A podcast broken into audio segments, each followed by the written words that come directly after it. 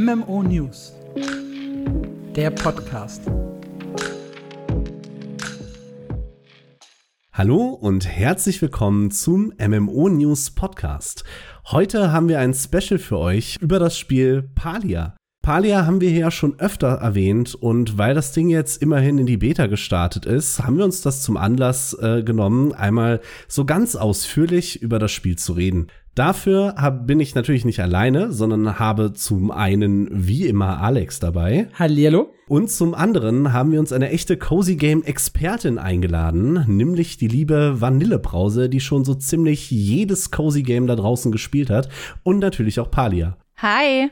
Nur um da jetzt sicher zu gehen, wie viele Spielstunden hast du im Palia? Was qualifiziert dich?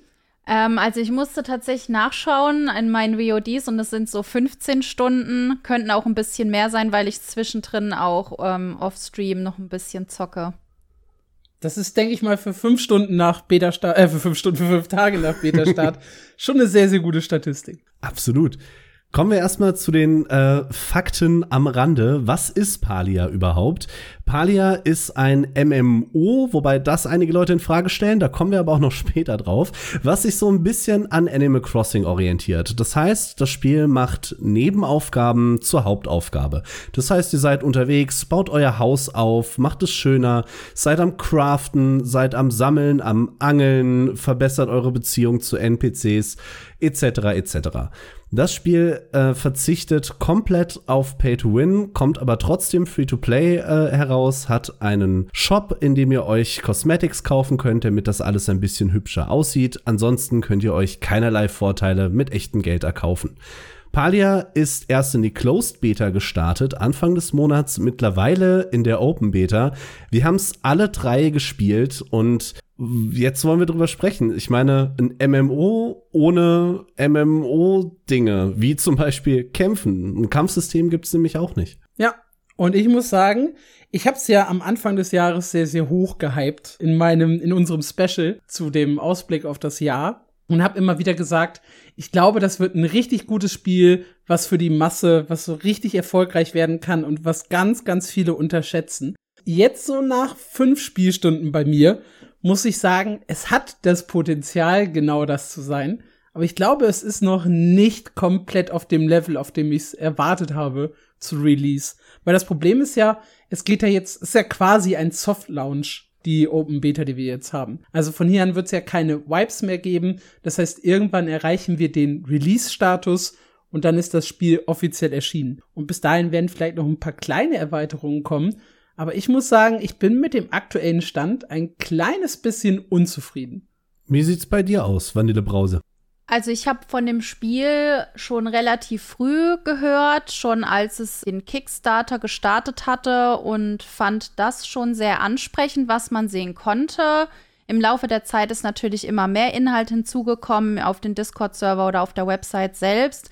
Und von der Grafik her und allem bin ich ziemlich begeistert. Das Wort MMO war für mich auch ein bisschen komisch so, weil eben kein Kampfsystem und mit anderen Spielern sowas erleben in Animal Crossing hat das auch immer nicht so gut funktioniert, aber tatsächlich das, was ich bisher gesehen habe, gefällt mir gut. Ich bin auch sehr positiv überrascht, dass es doch jetzt so ein Suchtfaktor bei mir, dass ein Suchtfaktor da ist.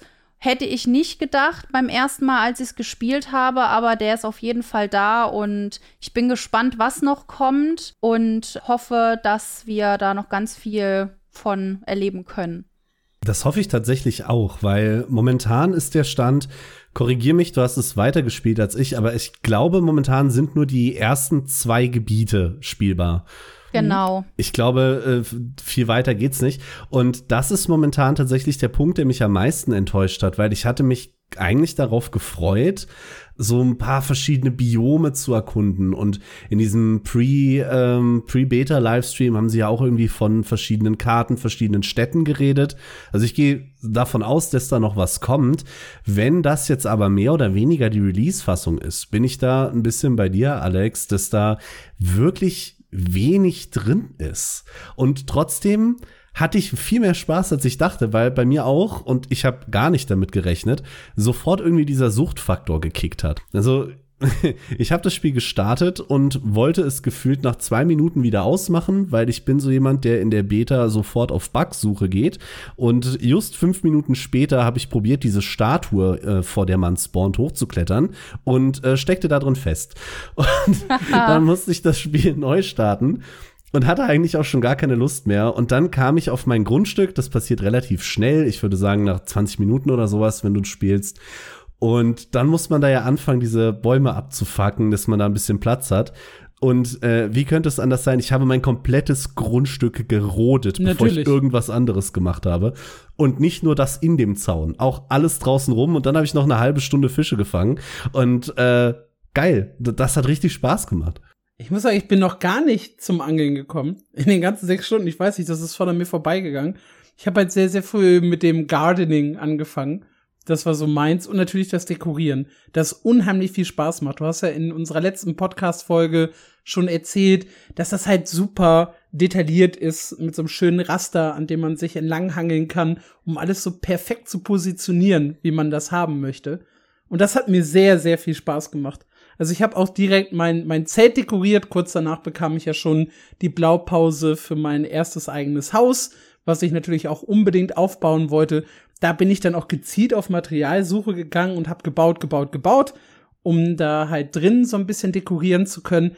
Ich bin gar nicht so sehr in die Außenwelt irgendwie gekommen. Also vor allem nicht in das zweite Gebiet. Ich bin einmal jetzt zum Abschluss. Ich habe mir gesagt, so nach fünf Stunden musst du einmal in das zweite Gebiet gucken. Hab, glaube ich, die Hunting-Quest äh, da gemacht und bin dann wieder zurückgelaufen in mein Haus, weil ich halt so darauf fixiert bin gerade. Also so viel Spaß am Housing hatte ich tatsächlich seit Wildstar nicht mehr.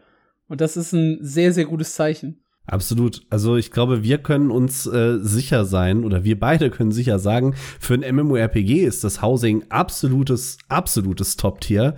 Aber wir haben auch eine Cozy Game Expertin da. Wie würdest du denn äh, das Housing in Palia einschätzen, wirklich im direkten Vergleich da mit der Konkurrenz aus dieser Cozy Schiene, sei es Animal Crossing oder äh, all die anderen, die du sicher besser kennst als ich? Ja, also von dem Stil her ähm, fällt mir jetzt nicht nur Animal Crossing, sondern auch Hoko Live an äh, ein und ich bin tatsächlich sehr, sehr überrascht gewesen, dass es so gut gemacht ist. Denn bei Animal Crossing New Horizons und bei Hoko ist es so, dass man nur bedingt Dinge auf andere Dinge platzieren kann oder in bestimmte Ecken. Und bei Palia ist es tatsächlich so, dass man super viele Möglichkeiten hat, die Gegenstände diagonal zu drehen. In Animal Crossing zum Beispiel ist Diagonaldrehen gar nicht möglich.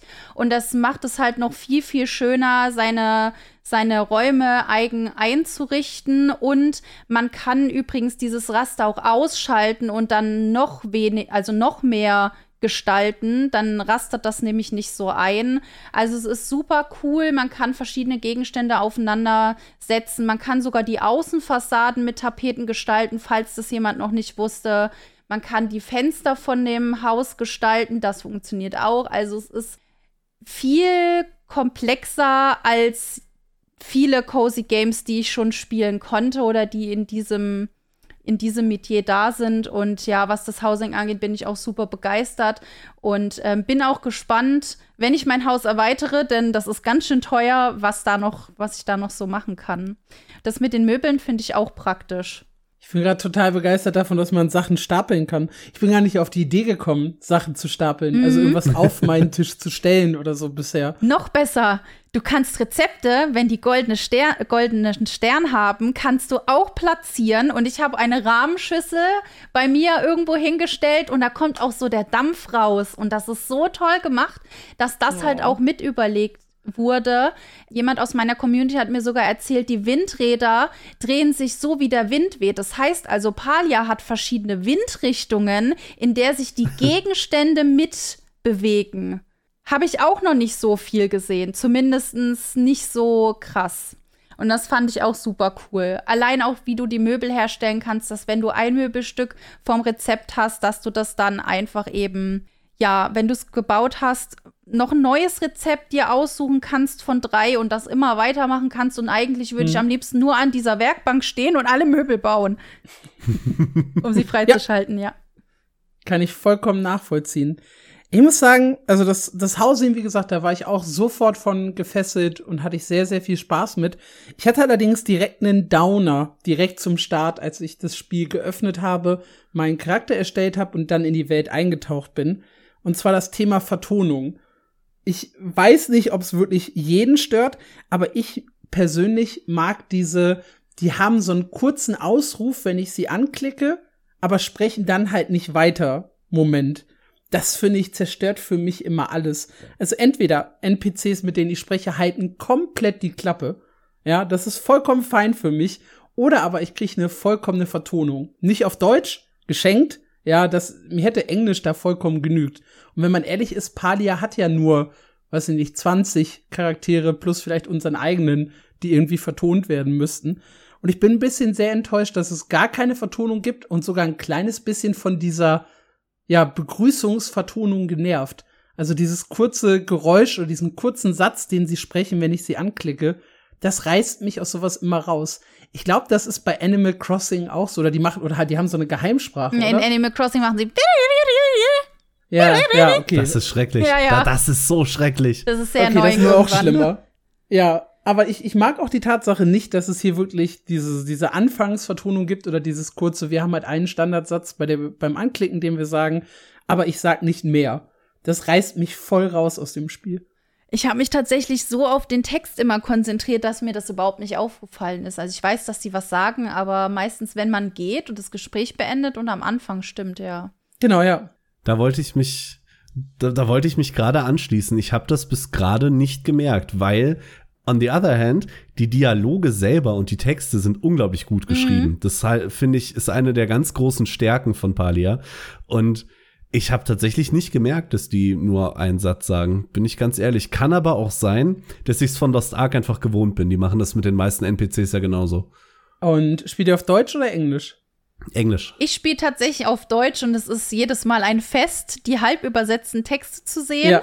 Ähm, macht sehr viel Spaß. Ähm, ich bereue es ein bisschen, dass ich es nicht auf Englisch gestellt habe, aber ich werde es jetzt erstmal so lassen. Und wie gesagt, das ist eine Beta, da erwarte ich jetzt nicht, dass das alles perfekt ist. Aber es kommt schon manchmal sehr Lustiges bei raus, wenn du dann irgendwie zwischendrin wieder ein englisches Wort hast oder einen Satz und dann umswitchen musst. Ich hatte auch manche Quests, die einfach komplett auf Englisch waren, obwohl es auf Deutsch steht. Genau, ja. Ja, das ist tatsächlich noch äh, ausbaufähig. Auf jeden Fall. Das ist aber nichts, was mich jetzt in der Beta stören Nee, würde. mich auch nicht. Nee, nee, ich wollte es nur noch mal hervorheben, dass die Leute auch nicht irritiert sind, wenn es bei ihnen dann passiert. Das macht halt so ein bisschen diese genialen Dialoge, wie du sie nennst, glaube ich, kaputt. Mhm. Beziehungsweise, ja, fü- führt zu so einer Situationskomik manchmal. Mhm. Mir fällt auch ein, man wird auch von denen immer auf Deutsch gesiezt. Das ist total, das ist ganz Hm? schlimm. Da steht immer, sie können und das ist so komisch, weil warum sollte ich in einem Spiel gesiezt werden? Ja, und vor allem mit Leuten, mit denen ich mir anfange, eine Beziehung aufzubauen. Also, das ist total strange, dass die Was ja auch eine richtig coole Sache ist, dass man da so eine Beziehung aufbaut. Ich weiß, dass es das in Lost Ark gibt, aber ich habe das so in einem in so einem Spiel noch nie gesehen, dass das so funktioniert. Ich bin auch sehr gespannt, sollte es irgendwann mal so weit sein, was passiert, wenn man denen die Pralinschachtel gibt. Magst du so ein bisschen mehr dazu erzählen, wie das System abläuft? Weil wir haben ja auch Leute hier, die Palia nicht gespielt haben. Ja, tatsächlich haben die NPCs ähm, verschiedene Geschenke, die sie in der Woche haben möchten. Die muss man aber durch Leveln erspielen und erfragen. Und das Leveln funktioniert, indem man eben mit den Leuten interagiert, ihre Quests erledigt. Und dadurch steigt dann Le das Level davon. Und dann kann man die Leute fragen oder eher die NPCs, was für ein Geschenk möchtest du gerne haben? Und je nachdem, wie viel Level man hat, desto mehr Geschenke schaltet man frei. Ich zum Beispiel habe meistens immer nur eins und kann denen dann in der Woche nur eins schenken. Aber so funktioniert es und steigt dann immer weiter. Und so viel ich mich erkundigt habe, ist es so, wenn es ein bestimmtes Level erreicht hat, dann äh, kann man denen die Pralinschachtel, die man bei einem Kaufmann da ähm, auf der Map kaufen kann, denen schenken. Was da passiert, weiß ich aber tatsächlich leider noch nicht. Ja, wahrscheinlich eine Romanze. Wahrscheinlich. Also ich meine, Also eine Romanze kann man ja auch mit mehreren Charakteren Genau. gleichzeitig anfangen. Das ist äh, sehr wichtig. Und was ich sehr interessant fand und wirklich gut, sorry, wenn ich da jetzt so reingrätsche, aber du hast quasi zwei gleichzeitig levelnde Ränge mit NPCs. Und das eine ist die, der, der Freundschaftsrang, das andere ist der Romantikrang. Und die levelst du unabhängig voneinander. Aber auch das finde ich sehr bei interessant, weil. Nee, nicht bei allen, nur Mhm. bei denen, mit denen man äh, anbahnen kann. Aber das finde ich sehr, sehr cool, weil äh, Lost Ark hatte das nicht. Da konnte ich mir gar nicht aussuchen, in welche Richtung das geht. Ah. Übrigens finde ich das Geschenksystem auch viel cooler als in Lost Ark, weil dadurch bist du so ein bisschen gezwungen mitzulesen und zu überlegen, was mag der Charakter jetzt, äh, wa- was findet der cool, was könnte ihn freuen, während ich in Lost Ark einfach äh, hingehen kann zu, keine Ahnung, irgendeinem kleinen Kind, hier, nimm 37 Schwerter und plötzlich liebt es mich. Was ich auch interessant finde, ähm, tatsächlich erzählt euch auch nicht immer der Charakter selbst, was er gerne geschenkt haben möchte, sondern ich hatte es jetzt auch schon bei zwei NPCs, dass sie von dem Gegenüber das Geschenk mir erläutert haben. Und das fand ich auch ein sehr interessantes System. Das heißt also, du musst dich mit einer anderen Person befreunden, um zu wissen, was die andere Person gerne geschenkt haben möchte. Das fand ich auch sehr cool. Das macht irgendwie die ganze Welt noch so ein bisschen lebendiger. Du hast nicht so das Gefühl, du rennst jetzt zu dem, push den durch und nimmst dann den nächsten. Genau. Die kriegen es irgendwie hin, dass dieses Dorf, wo du da anfängst, ich finde, das wirkt einfach sehr, wirklich lebendig und, und ich weiß auch nicht, du bist so präsent. Und die Ja. Charaktere sind da, auch wenn es vergleichsweise wenige sind. Das hat mir sehr, sehr gut gefallen. Ich weiß zum Beispiel immer noch, dass der äh, Typ, bei dem man Sachen kaufen kann, äh, Seki heißt. Und ich habe keine Ahnung, wie irgendein NPC in Lost Ark heißt, mit dem ich handeln kann. Nicht einer. Und das habe ich zweieinhalbtausend Stunden gespielt. Ich finde das faszinierend, weil ich fand die Welt gar nicht so elegant. Ich fühle mich tatsächlich sehr, sehr aus der Welt, ja, nicht ausgeschlossen, aber dadurch, dass halt mein Haus da hinten in der Instanz ist und das auch so ein bisschen abseits vom eigentlichen Dorf. Also ich kann ja nicht mein Haus ins Dorf umziehen, sondern ich lebe ja irgendwo da hinten im, im Nichts, in so einem Berg drin. Und dadurch fühle ich mich tatsächlich so ein bisschen wie so ein Aussätziger. Ich muss immer einen Kilometer laufen, um zu den anderen Menschen zu kommen. Und das hat mir so gar nicht gefallen. Ich wäre mehr so Teil, ich, ich wäre gern der Dorfmittelpunkt. Ja, so wie auch im Ja, echten wir stellen Leben. dich Ich in die Mitte. Gerne, ja, ich bin gerne der Mittelpunkt, ja.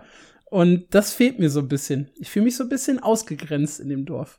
Ich finde es tatsächlich nicht schlecht, denn da gibt es so eine schöne Klippe und da kann man ab einem bestimmten Punkt nämlich nicht nur in die Stadt laufen, sondern auch auf einen anderen Weg.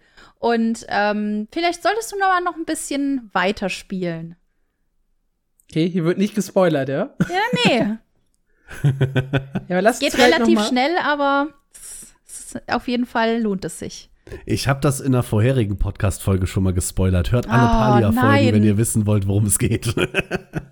Ja, wenn Markus eh gespoilert hat, kannst du es auch raushauen. Nee, wir sagen einfach mal, die Leute sollen sich noch mal vorher das anhören. Na gut, okay. Ich weiß es tatsächlich nicht mehr, obwohl ich Teil des Podcasts war. Also. Du bist einfach nur neugierig. ja, aber lass uns vielleicht noch mal auch ein kleines bisschen über unsere Rolle in dem Dorf sprechen, weil Marc hat beim letzten Mal schon so ein bisschen die Story angerissen. Ich würde sagen, du machst das aber noch mal, also nur so den den ja Grundteil der Geschichte, ohne groß zu spoilern. Was macht die Story aus warum hat's dir auch gefallen, Marc? Das fand ich ja spannend. Also du fängst ja an und bastelst dir da deinen Charakter zusammen und äh, dann wachst du ja in diesem Tempel auf. Und oder also ich will nicht sagen aufwachen, du Wirst materialisiert. Ja, dich, ja. Du- Aber dann ist da als erstes so eine Forscherin mit ihrem Roboter, die mindestens genauso verwirrt ist wie ich selber und äh, erzählt mir dann, dass es Menschen ja eigentlich gar nicht mehr in dieser Welt gibt und äh, was ich hier eigentlich mache. Und dann musst du eben sagen, ja, weiß ich auch nicht. Und das finde ich also sehr, sehr kurz gehalten, aber ein sehr schöner Aufhänger für die Story, weil das plötzlich sehr legitim macht, dass du dich mit den Leuten auch wirklich erst anfreunden musst und dass die auch alle so sind, äh, wa- was bist du? Wer bist du? Wie bist du hierher gekommen? Und das gibt dem Ganzen aber auch so eine überliegende Storyline, die mir in anderen äh, Vertretern dieses Genres so ein bisschen gefehlt hat. Ich meine, äh, was hatte Animal Crossing groß an Story, außer bitte bezahl dein Haus ab und äh, finde, finde Leute, sondern du musst quasi dieses Geheimnis lüften, was machst du überhaupt da? Wer bist du? Warum gibt es keine Menschen mehr auf dieser Welt? Äh, und, und was ist hier eigentlich los? Und das hat mir sehr gut gefallen. Also ich finde es ähm, auch sehr interessant. Ich war auch ein bisschen überrumpelt, dass ja ich auf einmal da vor der stehe. Und sie hat dann auch, ich glaube, sie sagen auch im ganz, in, in der ganzen Story dann am Anfang noch, dass jetzt immer mehr Menschen auftauchen. Mhm. Und das ähm, funktioniert dann natürlich immer besser mit dem MMO-Prinzip, dass dann natürlich auch auf der Karte andere Spieler rumlaufen und die Welt entdecken. Und ähm, ich finde auch die Ruinen sehen sehr, sehr schön gemacht aus. Und das mit dem Drachen finde ich auch super interessant. Ich habe geschichtstechnisch von der Quest noch nicht ganz so viel gemacht, aber da kommen auf jeden Fall noch richtig coole Rätsel und so dazu die das Ganze mit der Geschichte noch richtig cool verbinden. Und was ich auch schön finde, ist, dass das nicht so erdrückend ist, sondern dass das, also zumindest bei mir war es so, dass diese Story-Abschnitte mit der Forscherin immer nach und nach kamen, wodurch ich auch mal ein paar kleinere Quests machen konnte und nicht nur die ganze Zeit unbedingt den Druck hatte, diese Hauptquests zu machen mit der Geschichte von einem selbst. Ähm, mehr weiß ich aber leider auch noch nicht. Und ich bin gespannt, wo sich das da noch hin entwickelt, wie wir entstanden sind oder warum wir überhaupt von der Welt entfernt wurden. Also ich muss sagen, die Fülle der Quest hat, äh, Quests hat mich tatsächlich überrascht. Also einfach die, die schiere Anzahl, weil ich habe so ein bisschen ja mehr mit einer Sandbox-Welt gerechnet, wo ich mir halt erstmal selber mein Haus dekoriere und gar nicht so viel vorgegeben bekomme. Aber die ersten Quests sind ja dann doch relativ deutlich bau noch Mobiliar XY, stell ein Lagerfeuer auf, beginn zu kochen, pflanz jetzt dein Beet, setz da Zwiebeln, Karotten, was weiß ich was rein, hake, gieße, zack, fertig, ernte. Nächste Aufgabe, so wirst du an das Jagen herangeführt. Mit der nächsten Aufgabe äh, lernst du dann wieder ein anderes System des Spiels kennen. Also ich dachte wirklich, das wäre ein bisschen offener und lockerer. Muss aber sagen, dass das auch mich nicht wirklich eingeengt hat sondern meistens halt sehr, sehr sinnvolle Ergänzungen waren zu dem, was ich sowieso gemacht hätte. Also es war mehr, die, die Quest begleiten mich auf dem Weg, den ich eh vorhatte zu gehen, als ich war jetzt dazu gezwungen, irgendwelche Sachen zu machen, auf die ich keine Lust hatte. Und auch die Zahl der Aufgaben, also was ich innerhalb einer Quest machen muss, war sehr angenehm. Ich musste nicht 47 Rehe töten, um die Quest mit dem Jäger abzuschließen, sondern es reichte tatsächlich ein Reh und ein Fuchs und dann war ich durch mit der Sache. Übrigens der einzig sympathische NPC in der ganzen Spielwelt. ja, ist der äh, White Man, ich weiß gar nicht, wie er heißt. Der mürrische. Der, genau, der keinen Bock auf andere Leute hat. Ein super sympathischer Typ. Den mag ich. ja, ich fand die Quests tatsächlich auch sehr gut, vor allem, weil ich das Gefühl hatte, sie haben, ich weiß jetzt nicht, ob das Beta ist und einfach fehlender Content, aber für mich haben sie einen sehr guten Spagat zwischen ähm, Sandbox und Quests hinbekommen, weil die Quests dir oft nicht wirklich sagen, was du tun sollst. Also so besorge das oder baue das, aber sie führen dich jetzt nicht an der Nasenspitze dahin, wie du das kriegst, wo du das Rezept herbekommst oder wie du jetzt das nächste Rätsel löst. Da musst du schon noch ein bisschen selber mitdenken und auch das hat mir gefallen, weil ich bin mittlerweile jemand, ich finde unglaublich nervig, nur von Punkt A zu Punkt B auf einer Karte zu laufen und überhaupt nicht mehr selber drüber nachdenken zu müssen, wie es jetzt weitergehen könnte. Das hat mir Spaß gemacht, wirklich so einfach über die Karte zu laufen und mit NPCs zu sprechen, zumindest direkt zu Beginn. Also ich habe auch die ersten Quests, wo ich so durch die Stadt geführt wurde, habe ich gar nicht so intensiv verfolgt, sondern ich bin eher rechts und links zu jedem Quest-NPC einmal gelaufen und habe deren Aufgabe angenommen, was erst im Nachhinein dazu führte, dass ich irgendwie ziemlich verwirrt war, weil ich den Questlog nicht verstanden habe. Also ich hatte ja immer nur drei Quests automatisch angepinnt und es waren immer nur die diese drei in Anführungszeichen Hauptquests oder die, die ich als erstes angenommen habe. Ich habe sehr, sehr lange gebraucht, um zu realisieren, dass ich nebenbei einfach so unglaublich viele Quests angenommen habe, die sich da einfach in dem Log gestapelt haben und die ich dann erst, ja, nachträglich abgebaut habe. Ja, das fand ich auch. Es erklärt viele Sachen noch nicht so optimal. Und auch die User Interface, wenn wir dann zu einer zu den, äh, wie ich finde, größten Schwächen kommen.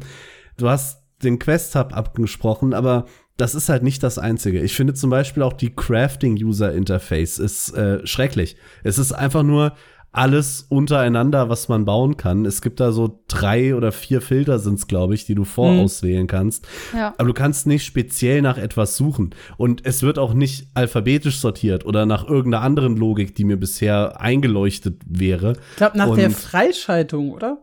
Also Nee, auch zuerst nicht. freigeschaltet ist oben nicht? Nee, leider Okay. nicht. Nee, es ist einfach untereinander gereiht und das muss ich auch sagen, hat mich auch schon gestört.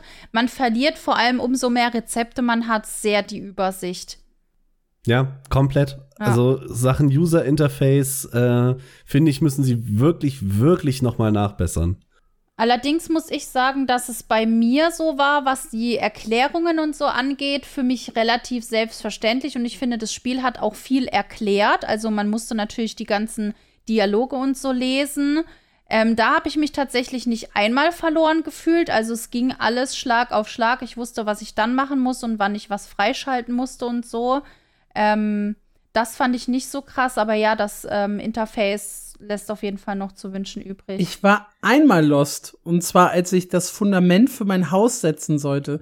Weil man bekommt hier immer links so ein kleines Pop-up, wo dann erklärt wird, was zu tun ist. Wenn du aber schnell klickst, weil du gerade irgendwie den Questtext nicht ausführlich gelesen hast, hi, ähm, dann äh, und dann klickst du dieses eine Fenster weg, das dir erklärt, wo du das findest und wie du es platzierst, dann kriegst du dieses Fenster nicht mehr zurück. Und das ist ein kleines Problem. Also ich fänd's halt geil, wirklich eine Kleinigkeit, im Questlog noch mal beim Questtext irgendwie genau dieses Pop-up-Fenster einzubauen. Weißt du, dass du am Ende noch mal auf so eine Lupe klickst Find oder dass da irgendwie cool. was im Text markiert ist und dann klickst du drauf und kriegst dieses Pop-up-Fenster zurück. Weil ich war da tatsächlich, also jetzt nicht lange, es hat mich vielleicht anderthalb Minuten gekostet oder so, bis ich selber herausgefunden habe, wo das Fundament ist. Aber das waren halt so anderthalb Minuten, wo ich mir dachte, scheiße, da war ich lost, das hätte man mir äh, eleganter lösen können. Aber da sind wir halt wirklich in einem sehr, sehr hohen Niveau des Meckerns, ne? Weil Marc hat ja auch im letzten Podcast ganz viele Quality of Life Sachen genannt, die das Spiel hat und die eigentlich jedes Spiel braucht. Wie zum Beispiel die verknüpften Lager oder was ich auch super geil finde, Sprinten. Die Shift-Taste einmal zu drücken, um durchzusprinten und nicht gedrückt halten zu müssen. Da habe ich mich auch sehr gefreut. Es ist eine Kleinigkeit, ne? Aber sie ist sehr, sehr geil. Ja, finde ich auch super. Ich äh, bin dann auch äh, zwischendrin, äh, passiert es mir leider auch, dass ich dann die ganze Zeit die Shift-Taste gedrückt halte und irgendwann denke ich mir so, oh, mein Finger krampft. Ach, ich muss ja gar nicht. Also ich finde das auch super praktisch, dass das mit der Shift-Taste funktioniert. Ähm, was ich mir noch gewünscht hätte, was jetzt Schnelligkeit angeht, ähm, in manchen Games, wenn du zum Beispiel Möbelstücke baust, kannst du diese Animationen beschleunigen, indem du irgendwas drückst.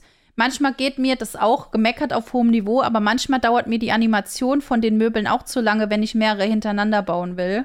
Das wäre auch cool, wenn es da eine Möglichkeit gäbe. Zumindest wüsste ich momentan keine, wenn man das noch ein bisschen skippen könnte.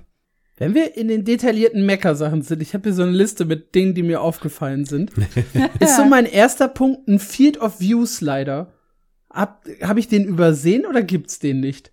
Weil ich bin mit meiner Position hinter dem Charakter nicht richtig zufrieden. Ich bin mir zu nah dran. Ich wüsste es nicht. Ähm, das hat mich aber tatsächlich noch nicht so gestört, wobei ich auch jemand bin, ich scrolle lieber ein bisschen raus, dass ich viel vom Charakter und der Umgebung sehe.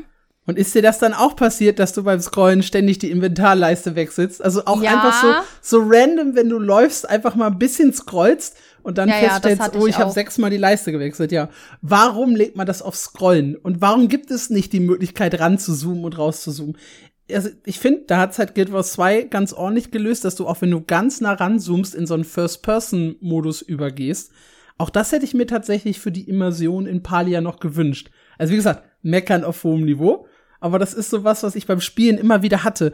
Dieses Verlangen, so ein bisschen zu scrollen im Laufen. Vor allem First Person habe ich mir auch sehr, habe ich auch sehr vermisst. Ich weiß, es gibt eine Kamerafunktion, wo du dann reinzoomst, aber ich würde mir auch wünschen, einfach nur eine bestimmte Taste zu drücken, um dann eben diese First Person zu haben und sich zum Beispiel den Charakter genauer angucken zu können oder was auch immer vor einem ist. Ich fange viel weiter früher an als ihr. Die Charakter-Creation selbst. Weil so viel Auswahl und Freiheiten, wie du beim Housing hast, so wenige hast du bei deinem Charakter. Ja. Ja, das stimmt. Also der, das, das männliche Preset oder ähm, eigentlich, eigentlich ist es nur Dreieck nach oben und Dreieck nach unten, aber der hat irgendwie fünf Gesichter, davon sehen drei überrascht aus und that's it. Und was das angeht, fand ich's wirklich wenig. Ich weiß nicht, ich bin eh nicht so jemand, der viel Zeit im Charaktereditor verbringt. Ich bin mit sehr simplen Sachen schon sehr zufrieden, aber der reicht mir nicht. Also ich muss sagen, frisurentechnisch war es okay. Da war die Auswahl, glaube ich, ganz ordentlich, aber ansonsten habe ich auch das Gefühl gehabt, da hätte man gerade für so ein Spiel, wo es halt wirklich viel um Fashion und mich selber ausdrücken, das ist ja auch ein ganz, ganz wichtiger Punkt, ne? Ich spiele ja meinen Charakter, mich in dieser Welt oder eine Art von mir, die ich da gerne ausleben möchte. Und da so wenig Einstellungsmöglichkeiten zu haben, trifft mich noch mal ein bisschen härter als in einem MMORPG, wo ich mich am Ende auch über meine Skills so ein bisschen profilieren kann. Da ist es ja wirklich vor allem mein Aussehen und mein Charakter. Und das ist ein bisschen schade bei Padia, ja. Ich muss euch tatsächlich äh, da sagen, dass ich finde, dass es zu wenig Frisuren waren bei den Frauen. Ich habe mich nicht entscheiden können, Auch weil ich noch. die alle nicht so geil fand. Und ich bin halt jemand, also ich brauche sehr lange in der Charakterauswahl, sagen wir es so, wie es ist, sehr lange. Und dementsprechend fand ich es auch ein bisschen schade. Ich hätte mir ein paar mehr Regler gewünscht, wo man vielleicht auch Proportionen und so hätte einstellen können. Und ja, frisurentechnisch habe ich nicht so viel gefunden und mir ist auch aufgefallen, dass viele weibliche Charaktere fast denselben fast dieselbe Frisur haben, was halt dann eben auch nicht dafür spricht, dass es anscheinend so viel Auswahl hat. Mhm. Ja, noch was, Marc, du bist gerade so äh, außen vor gewesen bei den Kritikpunkten. Noch was, was dir aufgefallen ist, was dich stört? Was mich noch unglaublich stört, äh, du hattest es eben kurz angesprochen, sind die durchscrollenden Inventarleisten. Es gibt schlichtweg zu wenig davon. Ich habe viel zu wenig Platz in meinem Inventar. Und ja, ja ich weiß, ich kann den für sehr, sehr, sehr viel Gold vergrößern, aber auch die Maximalkapazität finde ich persönlich zu wenig. Was ist die Maximalkapazität? Du Vier? kannst, also du hast zwei Reihen und ich glaube, du kannst noch mal drei kaufen. Also Okay, fünf wäre, Ich meine wäre die auch Maximalkapazität. Okay. Und das erste kostet 500, das zweite 5000 und äh, das dritte 50.000. Oh ja. Ich habe, glaube ich, gerade 150 oder so. Wenn ich da gleich mal anknüpfen kann, äh, zwecks teure Preise, du kannst ja auch Möbel kaufen und in diesem Laden von Tisch ist alles unglaublich teuer und ich finde das fast schon unverschämt teuer, was man da ausgeben muss, um die Möbel zu kaufen. Und das Problem ist, dass nicht alle Möbel bei ihr erstellt werden können per Rezept, sondern auch manche gekauft werden müssen, abgesehen davon, dass, glaube ich, Teppiche und Wände und Böden noch gar nicht hergestellt werden können. Und dafür finde ich es unglaublich teuer. Vor allem, weil die fast alle immer denselben Preis haben, der unglaublich teuer ist. Und da fühle ich mich so ein bisschen frustriert, weil klar kann ich dann versuchen, das Geld zu erfahren dafür, aber ich gebe es dann halt irgendwie lieber für was anderes aus, was mich dann aber wieder frustriert, weil mein Haus nicht schön genug aussieht. Und das ist dann einfach alles frustrierend. Also ich hätte mir tatsächlich gewünscht, dass vielleicht die Preise nicht ganz so hoch wären, wenn ich das so im Gegenzug zu anderen Spielen sehe, wie Möbel da gekauft werden. Das ist ein ganz spannender Punkt, weil ich bin ja jetzt noch nicht so weit mit sechs Stunden, dass ich da an diesem, dass ich solche Probleme habe mit dem Thema, was will ich mir kaufen und, und wo geht meine Reise hin und wie kriege ich das hübscheste Haus. Aber das ist was, was ich ganz oft im Reddit gelesen habe, dass es halt hinten raus dann doch wieder sehr, sehr grindy wird, wie bei einem klassischen MMORPG. Also, dass ich halt wirklich viel Gold farmen muss, um die Sachen hinzubekommen, ein bisschen Zeit mitbringen muss. Für die Beziehung ist auch ein bisschen Timegate äh, in der ganzen Sache mit drin. Also, wie viele Geschenke kann ich verteilen pro Woche und so Genau. weiter. Also da hat's dann doch wieder sehr, sehr viele MMO-Elemente und auch nicht unbedingt die schönsten, die das Genre zu bieten hat. Ich wollte gerade sagen, dass ich da sehr, sehr zweigeteilter Meinung bin, generell was das Progression-System angeht. Weil zum einen ist dir sehr viel von der Charakter-Progression an Gold gebunden.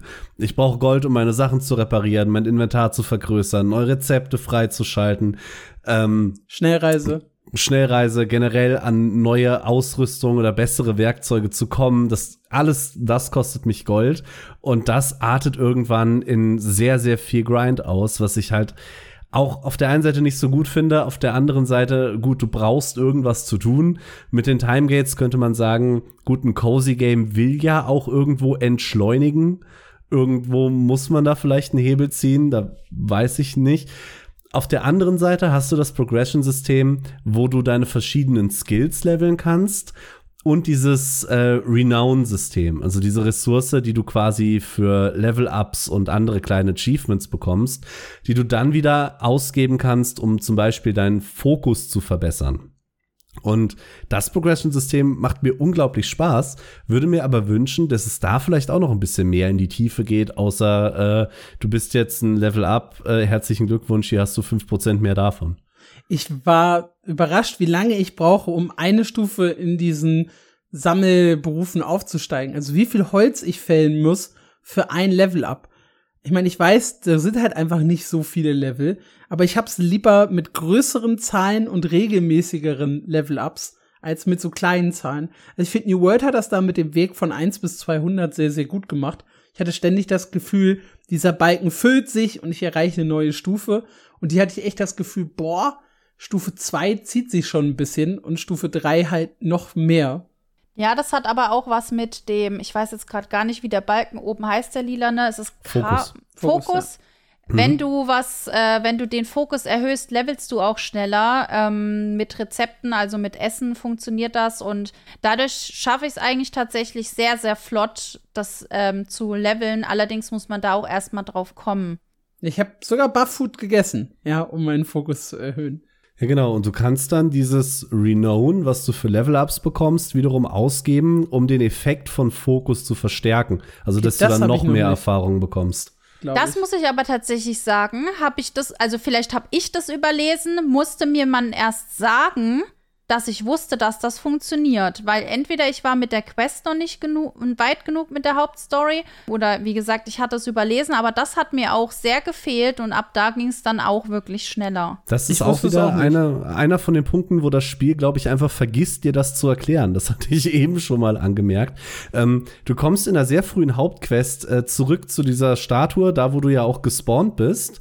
Und die Quest sagt dir zwar, geh mal dahin, wo du gespawnt bist und ist dann aber abgeschlossen. Du kannst also einfach wieder gehen. Und ich glaube, mhm. diesen Schritt, sich umzudrehen und kurz mal mit der Statue zu reden, was die jetzt kann, äh, ich glaube, das Spiel sagt dir nicht, dass du das tun solltest. Nee, das kann ich bestätigen, weil genau da war ich vorhin. und äh, das habe ich nicht getan. Und ja, ich wusste oder ich weiß nicht, was ich da machen muss. Aber es klingt so, als wäre das ein sinniger Schritt. Genau, du kannst quasi immer, ich glaube, es sind 100 Renown ausgeben, ja, um diesen Fokuswert zu erhöhen. Der capped, glaube ich, auf 100 Prozent, aber da braucht man auch eine Weile hin. okay, wir haben jetzt schon sehr, sehr viel darüber gesprochen, was uns stört. Ich würde gerne noch mal zurückkommen zu den generellen Aktivitäten im Spiel. Also wir haben übers Housing gesprochen, wir haben über die Beziehungen mit NPCs gesprochen, wir haben jetzt ein bisschen über Sammeln und Craften gesprochen, aber das Sammeln hat ja eine Menge Tiefe eigentlich auch irgendwo drin, weil wir haben ja acht Disziplinen, an denen wir uns entlanghangeln können. Holzfällen und, und Mining, das erklärt sich so ziemlich von selbst. Ich glaube auch, auch Gardening ist da kein großes Problem. Äh, was lustig ist, ist das Insektenfang. Zumindest fand ich das bisher sehr, sehr lustig. Hab mich allerdings auch selten dämlich angestellt. Also so richtig weiß ich nicht, ob ich es falsch mache, aber ich habe vier Insekten gefangen bei, glaube ich, zehn geworfenen Rauchbomben. Finde ich, ist jetzt nicht die Monsterquote, die ich da hatte. ich finde das Prinzip auch sehr interessant, weil sonst denkt man sich so, ja, Insekten fangen wird man mit einem Kescher. Das ist ja in solchen Cozy Games meistens so.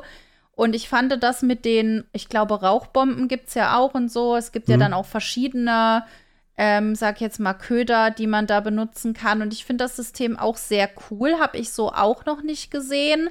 Und ähm, frustriert manchmal auch sehr, wenn die dann auch nicht beim ersten Mal K.O. gehen und dann einfach entschwinden, weil du zu langsam warst. Aber ich finde, das macht sehr viel Spaß, im Gegensatz hinzurennen und dann mit dem Kescher da drauf zu schlagen hat halt ein bisschen was Pokémoniges, ne? Stimmt, vor allem, stimmt. Vor allem, wenn die halt wirklich dann beim ersten Versuch nicht eingefangen werden.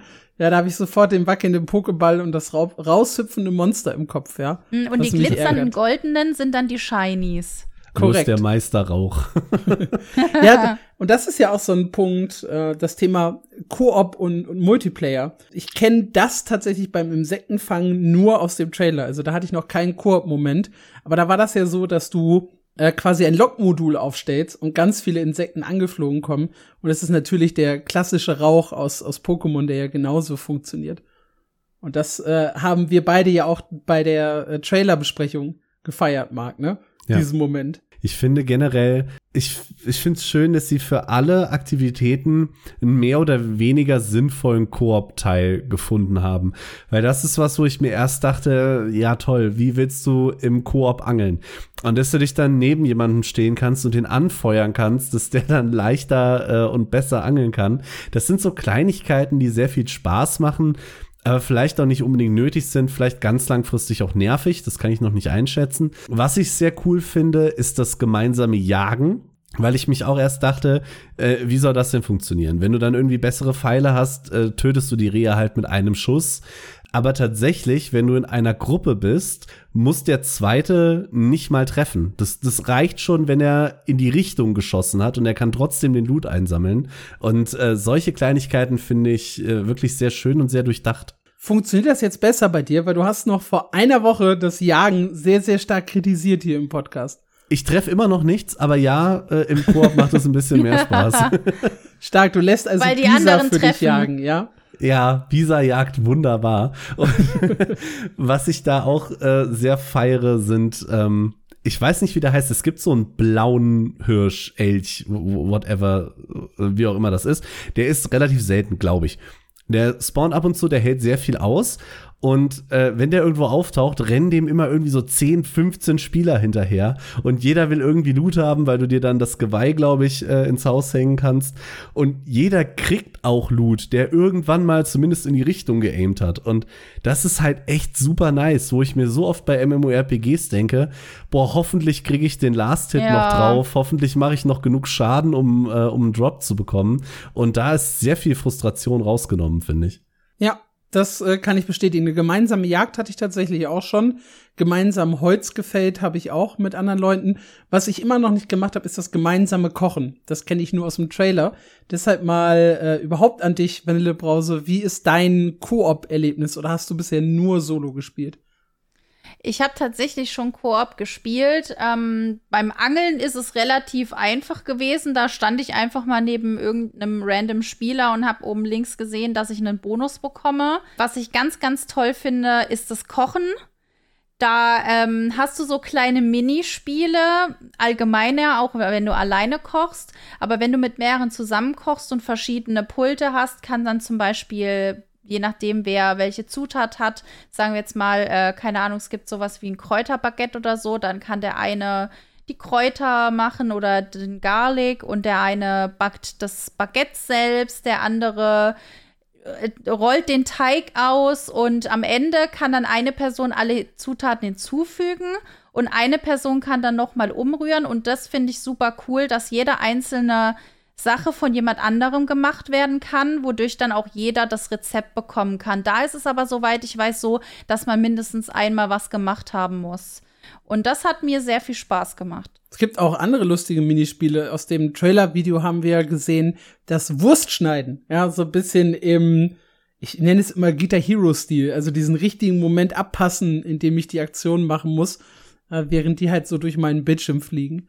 Das äh, sah sehr, sehr unterhaltsam aus, während der links neben mir die Bratpfanne geschwungen hat. Also da habe ich auf jeden Fall große Lust drauf, das mal auszuprobieren. Äh, es gibt auch super coole Rezepte. Also ich habe vor ein paar Tagen ähm, mit Bisa da auch ein bisschen gekocht und es gibt so schöne Rezepte, Apfelkuchen und eben auch Rahmen, wie vorhin erwähnt, und so viele andere coole Sachen. Und ähm, da will ich auf jeden Fall auch noch richtig viel ausprobieren. Ähm, das hat mir bisher, wie gesagt, am meisten Spaß gemacht. Ansonsten ist Abbau natürlich auch immer ganz praktisch, wenn man das mit vielen zusammen macht. Vor allem bei Pal Palium war es, glaube ich. Ähm, genau. Ähm, Jagen habe ich tatsächlich noch nicht mit jemandem. Aber ja, das Kochen hat es mir tatsächlich, was das angeht, angetan. Und Angeln finde ich auch super, weil ich in fast jedem Cozy Game sehr gerne angel, auch wenn es bei manchen ein bisschen schwieriger ist. Aber ich finde das System von dem Angeln in Palia sehr cool und eigentlich sehr einfach auch. Magst du es mal erklären und auch vergleichen mit den anderen? Ich finde ja die mm, Vergleiche ja. immer spannend. Also bei Palia ist es ja so, dass du den, äh, also die Angel entweder in so einen Fischschwarm werfen kannst, ähm, dann kommt meistens ein äh, Sternefisch raus einmal, soweit ich das in Erinnerung habe. Und ansonsten kann man den auch so ins Wasser schmeißen. Und ähm, es ist immer so, dass nach dem dritten Mal der Fisch anbeißt und man hat dann so einen so einen Satz, sag ich mal, Ring den man mit dem Fisch bewegen muss und eben mit Linksklick die Route einholt. Und was ich ganz cool finde, ist, dass der zwischendrin auch springen kann. Dann muss man loslassen. Man hat unten auch so einen Balken. Wenn man eben nicht den Fisch in diesem Kreis hat, wird der natürlich orange oder rot. Und der Balken unten wird immer weniger und auch rot, bis dann eben der Fisch weg ist, wenn man sehr schlecht zielt. Und das finde ich super cool gemacht, denn zum Beispiel bei Stardew Valley ist es so, dass man ähm, da auch mit einem Balken beim Fisch sein muss, aber es ist bei Stardew Valley so, umso mehr du angelst, desto einfacher wird's, weil man dann eben auch levelt. Und da ist es sehr frustrierend, weil dann der Fisch manchmal hoch und runter springt und ohne wirklich äh, irgendeine bestimmte Richtung zu haben, ihn zu halten, verlierst du den halt einfach immer. Und das ist für zum Beispiel die Collection der Fische zu setzen oder wenn ein NPC den Fisch unbedingt haben will, ja, sehr frustrierend. Ich weiß, dass da viele dann auch wirklich gar nicht mehr geangelt haben und deswegen finde ich das Prinzip von Palia sehr gut, weil da hatte ich sehr Angst vor, dass es so ein bisschen wie Stardew Valley sein wird, dass man den Balken beim Fisch nicht halten kann, weil es einfach zu schwer ist. Der ist nämlich super klein und man verliert eigentlich meistens am Anfang nur den Fisch, bis man wirklich Hilfsmittel hat und öfter geangelt hat. Ansonsten bei anderen Cozy Games ist es noch einfacher, würde ich sagen. Da muss man wirklich einfach nur warten, bis der Schwimmer unten ist und kann den Fisch rausholen. Deswegen finde ich, hat Palia da so den perfekten Ausgleich gefunden. Bei Disney Dreamlight Valley musst du verschiedene ähm, Kreise anklicken, wie das mit, mit äh, Palia und verschiedenen Sachen schnibbeln ist. Auf einem bestimmten Punkt muss man klicken. Das ist eigentlich auch relativ einfach, aber ja, bei Palia macht es mir richtig viel Spaß und durch den Bonus, wenn du es mit anderen machst, ist es halt noch, noch besser. Ja, das äh, ist das Angelprinzip. Ich muss ja gestehen, ich bin ein unglaublicher Angelmuffel. Ich habe eigentlich in überhaupt keinem Spiel Spaß am Angeln. Ich glaube, New World hat mich, äh, New World hat mich gebrochen. Ich habe auch schon mal, sogar ja, über ich das habe Angeln. schon mal eine Meinung darüber geschrieben, dass äh, wo Guild Wars 2 mit End of Dragons Angeln angekündigt hat, habe ich gesagt, das ist kein Feature, das ist ein Witz. Also ich bin kein Angelfreund. So, so weit ist das mal klar. Aber tatsächlich habe ich mich dabei ertappt, äh, dass ich in Palia freiwillig geangelt habe. Und zugegebenerweise auch nur bis Level 6. Aber es hat Spaß gemacht. Und das ist was, das, das kenne ich von mir nicht. Weil ich habe mich immer gefreut, wenn ich einfach nur auf irgendeinen Button drücken muss, wenn der Schwimmer unten ist. Dann äh, bin ich nämlich schneller wieder weg. Aber so macht das richtig Spaß. Ich würde jetzt gerne noch mal wissen, also ich habe sechs Stunden gespielt. Ich habe einen Haufen Quests gemacht. Mein Haus steht es sieht okay aus für, für meine Verhältnisse, besser als, als mein Dachgeschoss hier im Büro. Ja, das ist, das, das sieht äh, deutlich karger und ungemütlicher aus. Und bin jetzt an so einem Punkt, wo ich mir so langsam denke, ja, okay, ich habe jetzt auch das zweite Gebiet mir so ein bisschen angeguckt. Was mache ich denn jetzt eigentlich den ganzen Tag? Also, was ist dein Gameplay-Loop, Vanille Brause, was du sagst, das zieht dich so rein, das macht dich so süchtig? Ja, ich hatte, weiß gar nicht, ob ich es vorhin erwähnt habe, ich bin egal in welchem Spiel, ich queste unglaublich gerne. Und das ist natürlich in dem Spiel super gut, denn umso mehr Freundschaften du mit den NPCs aufbaust, desto äh, mehr Quests kommen auch zustande. Und bei mir ist es tatsächlich wirklich so, ähm, du hast ja auch eine Tag- und Nachtzeit und ich gucke dann immer, dass ich tagsüber so gut wie mit jedem NPC spreche, wenn es geht. Dann noch die Geschenke, dann versuche ich die noch zu organisieren oder ich habe sie vielleicht schon im Inventar. Dann äh, natürlich das ganze Ernten von Gemüse und sonst was, was man benötigt, um zu kochen oder irgendwas herzustellen. Und mein, meine momentan liebste Beschäftigung, um halt auch Geld zu machen, ist Insektenfarmen in der zweiten Map am Strand. Da kann man nämlich nicht nur die Krebse und Schnecken einsammeln, sondern da sind auch unglaublich viele Muscheln, Austern und Korallen Die Austern kann man nämlich auch öffnen und dann sind da manchmal ähm, Perlen drin. Das ist auch ganz cool.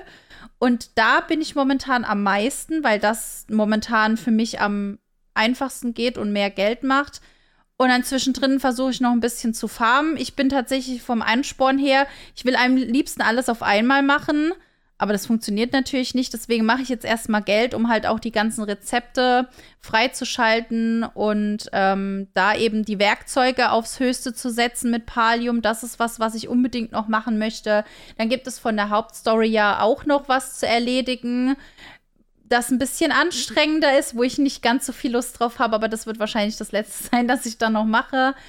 Also ich, ich bin tatsächlich, habe ich keinen richtigen Circle, den ich laufe, sondern eigentlich mache ich so immer mal das, worauf ich Lust habe. Und das finde ich bei Palia halt so schön, dass du da nicht dran gezwungen bist. Denn wenn man zum Beispiel irgendeine bestimmte Quest hat oder die NPCs mit dir reden möchten, kannst du sie sogar beim Schlafen stören.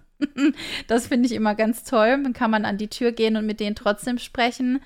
Ähm, aber manche NPCs sind ja zum Beispiel auch abends da. Ähm, ja, also es ist eigentlich so aus allem Pamphlet. Ich renne eigentlich nur wie wild überall rum und farmen, also einsammeln von Sachen. Also ich deswegen vielleicht, ich laufe halt auch zickzack, ne? Also da ist eine Blume, dann laufe ich dahin. Oh nein, da ist noch ein Pilz, den könnte ich gebrauchen. Dann laufe ich zum Pilz und dann sehe ich da äh, sehe ich da ein Insekt, das ich fangen könnte. Dann bin ich beim Insekt und dann bin ich auf einmal auf der zweiten Karte. Denke mir so, was wolltest du eigentlich machen? Naja, egal, ich gehe jetzt nach Palium gucken.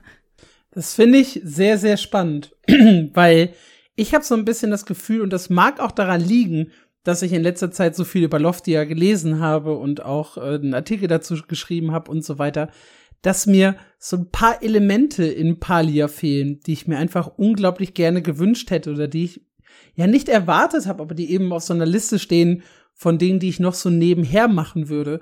Und das, was mich an Loftia, das ist auch äh, ein cozy MMORPG, das gerade in Entwicklung ist, was ich da halt sehr, sehr großartig finde, ist diese, diese Gesamtprojekte, die du als Dorf machst. Also, dass die zum Beispiel eine Metro bei sich einrichten, um von einem Ort zum anderen zu kommen, dass du gemeinsam ein neues Mülltrennensystem entwickelst oder eine futuristische Energiequelle äh, aufmachst. Irgendwie sowas in der Richtung, dass du dein Dorf weiterentwickelst und auch mit den anderen Leuten interagierst. Das ist so ein bisschen was, was mir in Palia fehlt, nachdem ich die Idee gelesen habe, von dem ich mir einfach ein bisschen mehr erwartet habe. Also einfach so mehr Events und Interaktionen mit den anderen Spielern. Weil das fällt mir bisher sehr, sehr schwer. Da sind wir so bei dem Punkt, ist es überhaupt ein MMO oder nicht? Weil es gibt eigentlich, also erstmal nur wenig Gründe, überhaupt mit anderen Leuten zu interagieren. Dann finde ich es sehr, sehr schade, dass es keine Chat-Bubbles gibt, um mit den Leuten so zu reden. Also für, für RP finde ich sowas immer ganz süß, wenn du halt dann über deinem Kopf äh, so ein bisschen stehen hast, was du geschrieben hast und der andere kann darauf äh, reagieren. Oder überhaupt generell die Interaktion mit den anderen Spielern auf, meinen Ser auf meinem Server war nahezu nicht vorhanden.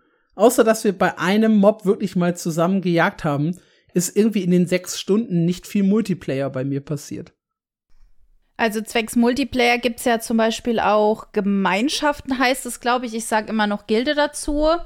Ähm, das habe ich auch schon ausprobiert, finde ich auch ziemlich cool. Allerdings ist momentan die Sachen, die man in dieser Gemeinschaft machen kann, gleich null, außer zu sehen, dass jemand auf der Karte ist und halt eine andere Farbe vom Namen her hat.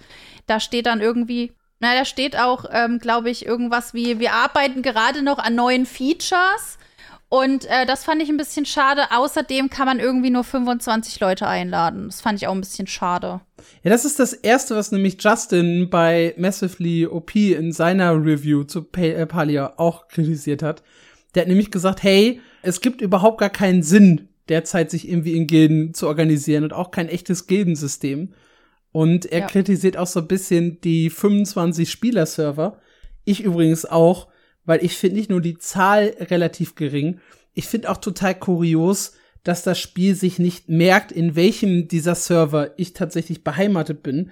Also wenn ich zum Beispiel von dem ersten Gebiet in mein Haus gehe und wieder zurück, dann lade ich anscheinend in eine andere Instanz, weil ich lande in einer Warteschlange, in einer kurzzeitigen, und dann steht, drei äh, Palianer sind noch mhm. vor dir in der Warteschlange.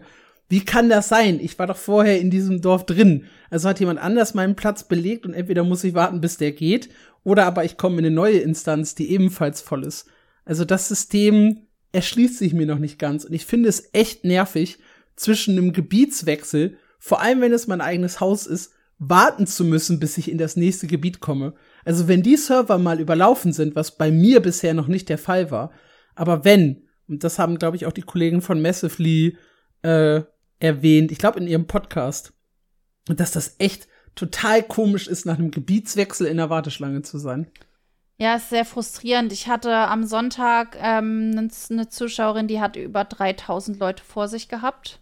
Und da wartest du dann halt erstmal und denkst dir so, ja, was mache ich denn jetzt? Ich wollte doch eigentlich spielen.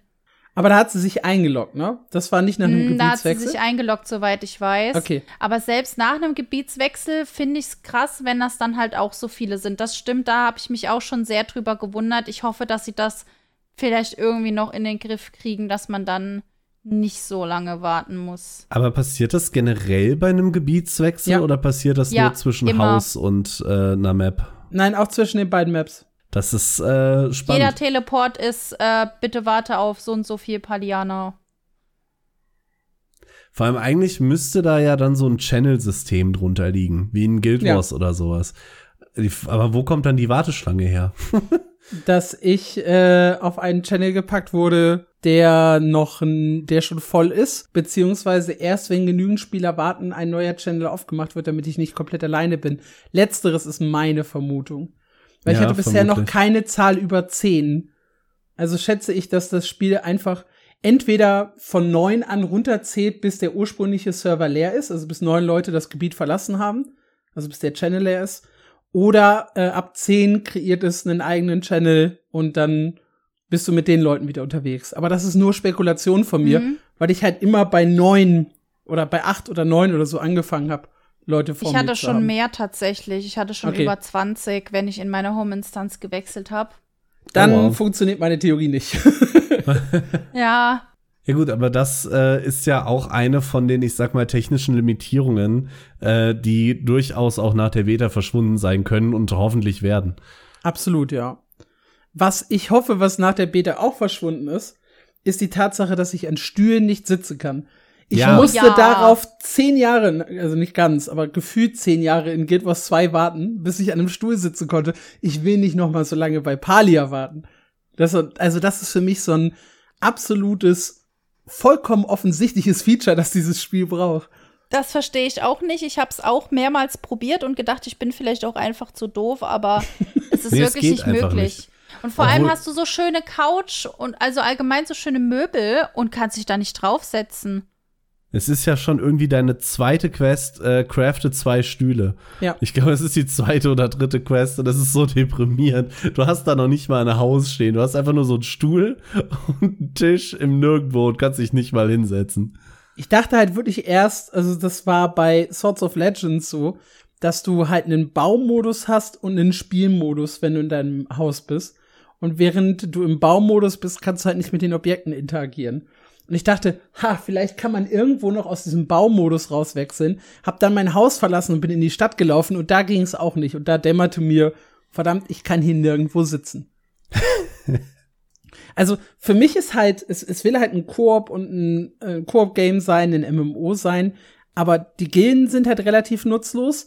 Für RP finde ich es bisher wirklich auch sehr, sehr schwierig, mit, mit anderen Spielern irgendwie zu interagieren. Das mag sowohl an der Zahl der Spieler liegen, als auch an fehlenden Sprechblasen, als auch an sonst irgendwelchen unterstützenden Roleplaying-Tools.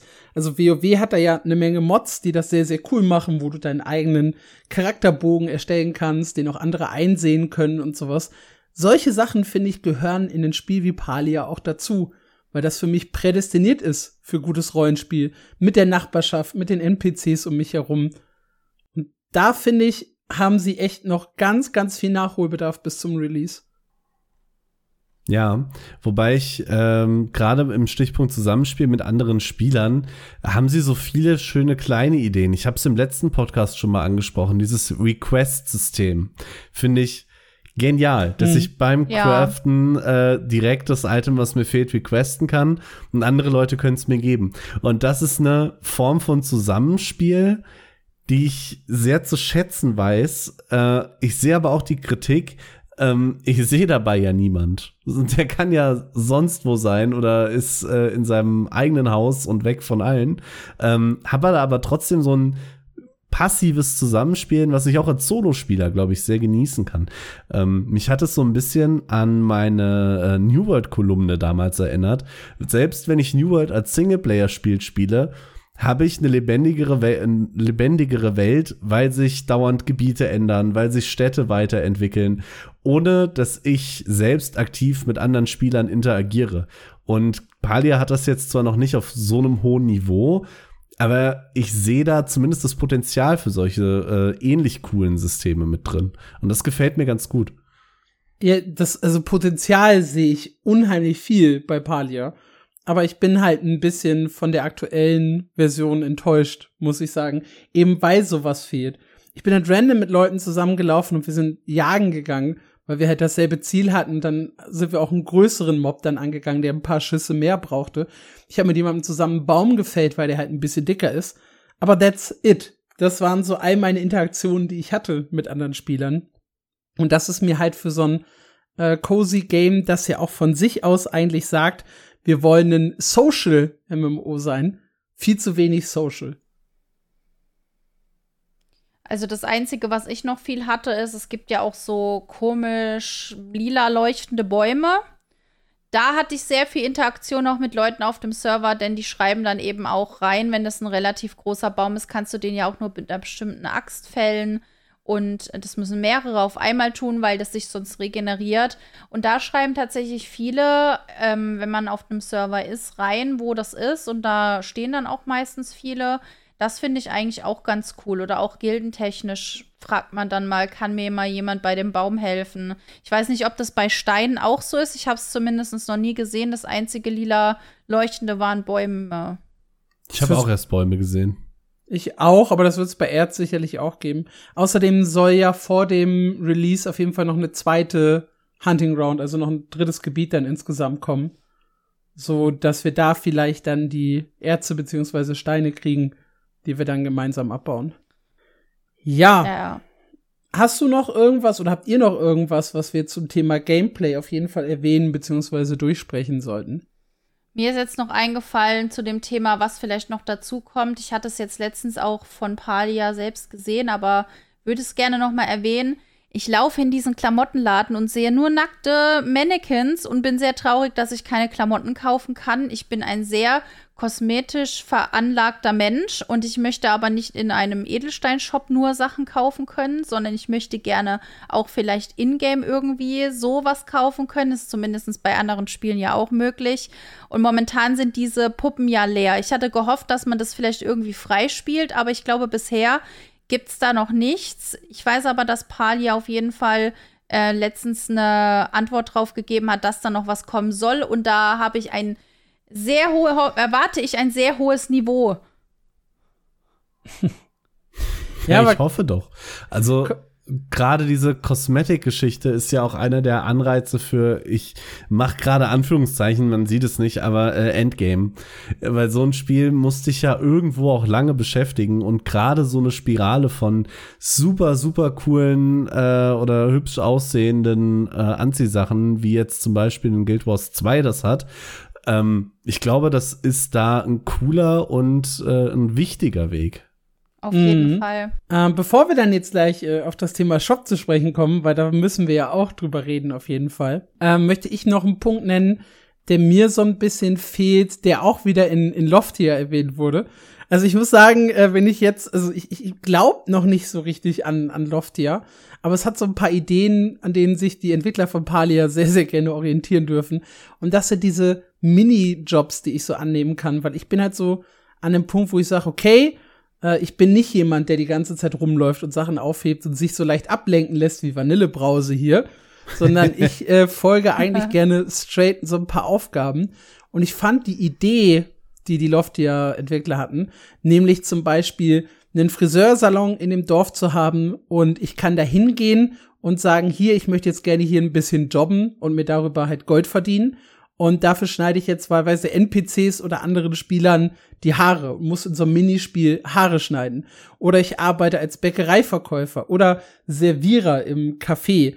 Habe ich ja auch im letzten Podcast gesagt, so ein bisschen diese Vorstellung von einem Overcooked in dem Spiel selber drin. Also vielleicht nicht ganz so extrem, aber halt so ein bisschen, ne, von, von der Idee her, was halt für Minispiele möglich sind, die ich dann in das Spiel selber integriere. Sowas fehlt mir noch. So kleine Nebenjobs, die ich annehmen kann, die ich immer wieder machen kann, wenn ich Lust drauf habe, um mir halt so ein bisschen Gold zu verdienen. Sowas hätte ich persönlich gerne noch als, als nächsten Content mit drin. Weil ich glaube, das würde mich mehr motivieren, als das Herumlaufen und Sammeln und zum siebten Mal einen Reh erschießen. Du gehst ein bisschen in dieser Roleplay-Fantasie auf, ne? So Cozy Games äh, Roleplay ist, ist was, äh, was dir gefällt. Ja, ich, äh, also, hallo, ich, ich mochte auch, ich hatte tatsächlich, ich oute mich jetzt hier, eine kurze Sims 2 Phase. ähm, Aha. äh, die, wo ich auch immer die Grusels im Pool ertränkt habe, wie meine Ex-Freundin das auch gemacht hat, um dann in deren Villa einzuziehen. Das ist ja äh, absolut man kennt's, selbstverständlich. Man kennt's. Ja. Und äh, ja klar, da bin ich äh, total in meinem in meinem Job und in meinem Leben aufgegangen. Und vielleicht ist es auch noch mal äh, so ein innerer Wunsch aus meinem äh, Kämmerchen hier oben rauszukommen und nicht Artikel zu schreiben, sondern was Produktives zu tun. Äh, jetzt plötzlich hier die Rolle von einem Bäckereiverkäufer oder von einem Servierer anzunehmen. Fände ich ziemlich gut, ja. Vor allem, weil du dann noch eine Möglichkeit hättest, Gold zu verdienen, was du ja in wirklich schieren Massen benötigst ja. äh, in dem aktuellen System. Ich sehe da ähm, theoretisch Potenzial drin. Wir hatten Potenzial eben schon mal als Stichwort. äh, ich glaube aber nicht, dass ich das jemals machen würde. Ich glaube nicht, ich, dass ich mich da hinstellen würde. Und während ich das sage, ist jetzt kein MMO, aber hat einer von euch Fable 3 gespielt? Nein. Nein. Da kannst du dich in die Stadt äh, stellen und kannst lauten Hero spielen. Das ist im Prinzip Guitar Hero, nur auf der Tastatur. Und ich glaube, das habe ich mindestens 15 Stunden gemacht. Obwohl das einfach nur eine mm. Nebenbeschäftigung ist. Ja. Kleiner Hint. Es gibt bei Zeki in seinem Haus eventuell auch ein Minispiel, das du spielen kannst. Tatsächlich? Ja. Und Bringt da gibt es sogar einen Highscore. Nee, das und bringt dir leider kein Gold, aber es gibt einen Highscore, den du nehmen kannst und da steht dann dein Name. Ja, nice. Was, die Entwickler halt auch vorher mal erwähnt hatten in der Spielevorstellung, ist halt, dass es so zu regelmäßigen Events kommen soll, wo du dann irgendwie dich mit vielen Leuten zusammenfindest und ihr, weiß ich nicht, gemeinsam Kuchen backt oder weiß was ich, ein Wettrennen lauft oder sonst irgendwas. Und genau sowas fehlt mir halt auch in der jetzigen Version von Palia noch. Also ich habe das Gefühl, es ist zu wenig Content drin, um zumindest meinem Hype, den ich Anfang 2023 hatte, in dem Podcast gerecht zu werden. Da mag sich noch ein bisschen was tun. Ich teile aber die Meinung von unserem Massively-Kollegen Justin, der hat meint, es war wahrscheinlich am Ende so ein bisschen der Druck, noch 2023 rauskommen zu müssen. Vielleicht, oder ja, möglicherweise wegen Nintendo, dem Nintendo Release, der halt zu den Feiertagen stattfinden soll. Vielleicht gab es da auch Druck von Seiten des Konsolenherstellers. Ähm, und dass das halt dazu führt, dass wir jetzt eine gerushte Version von Palia bekommen dieses Jahr. Und das Spiel tatsächlich noch ein Jahr oder vielleicht auch zwei braucht, um fertig zu werden. Weil wir sind auch beide, glaube ich, nicht davon ausgegangen, dass das dieses Jahr noch erscheint, sondern haben gesagt, nächstes Jahr. Und ja. das könnte echt ein Genickbruch für ein Spiel sein, das ich eigentlich immer noch sehr, sehr gut finde. Aber ich war auch sehr überrascht. Denn, ja, wie ist das denn bei dir? Du hast das Spiel ja schon deutlich länger verfolgt als wir. Wird es denn deinem Hype gerecht oder wo siehst du da noch die Schwierigkeiten? Also ich habe tatsächlich keinen krassen Hype erstmal gehabt, sondern ich bin da relativ nüchtern dran gegangen und dachte mir so, ja, okay, wir warten mal ab, was passiert. Ähm, hab das tatsächlich auch, bis dann die Closed Beta kam und der Hype an gefangen hat, so ein bisschen vergessen, sagen wir es mal so.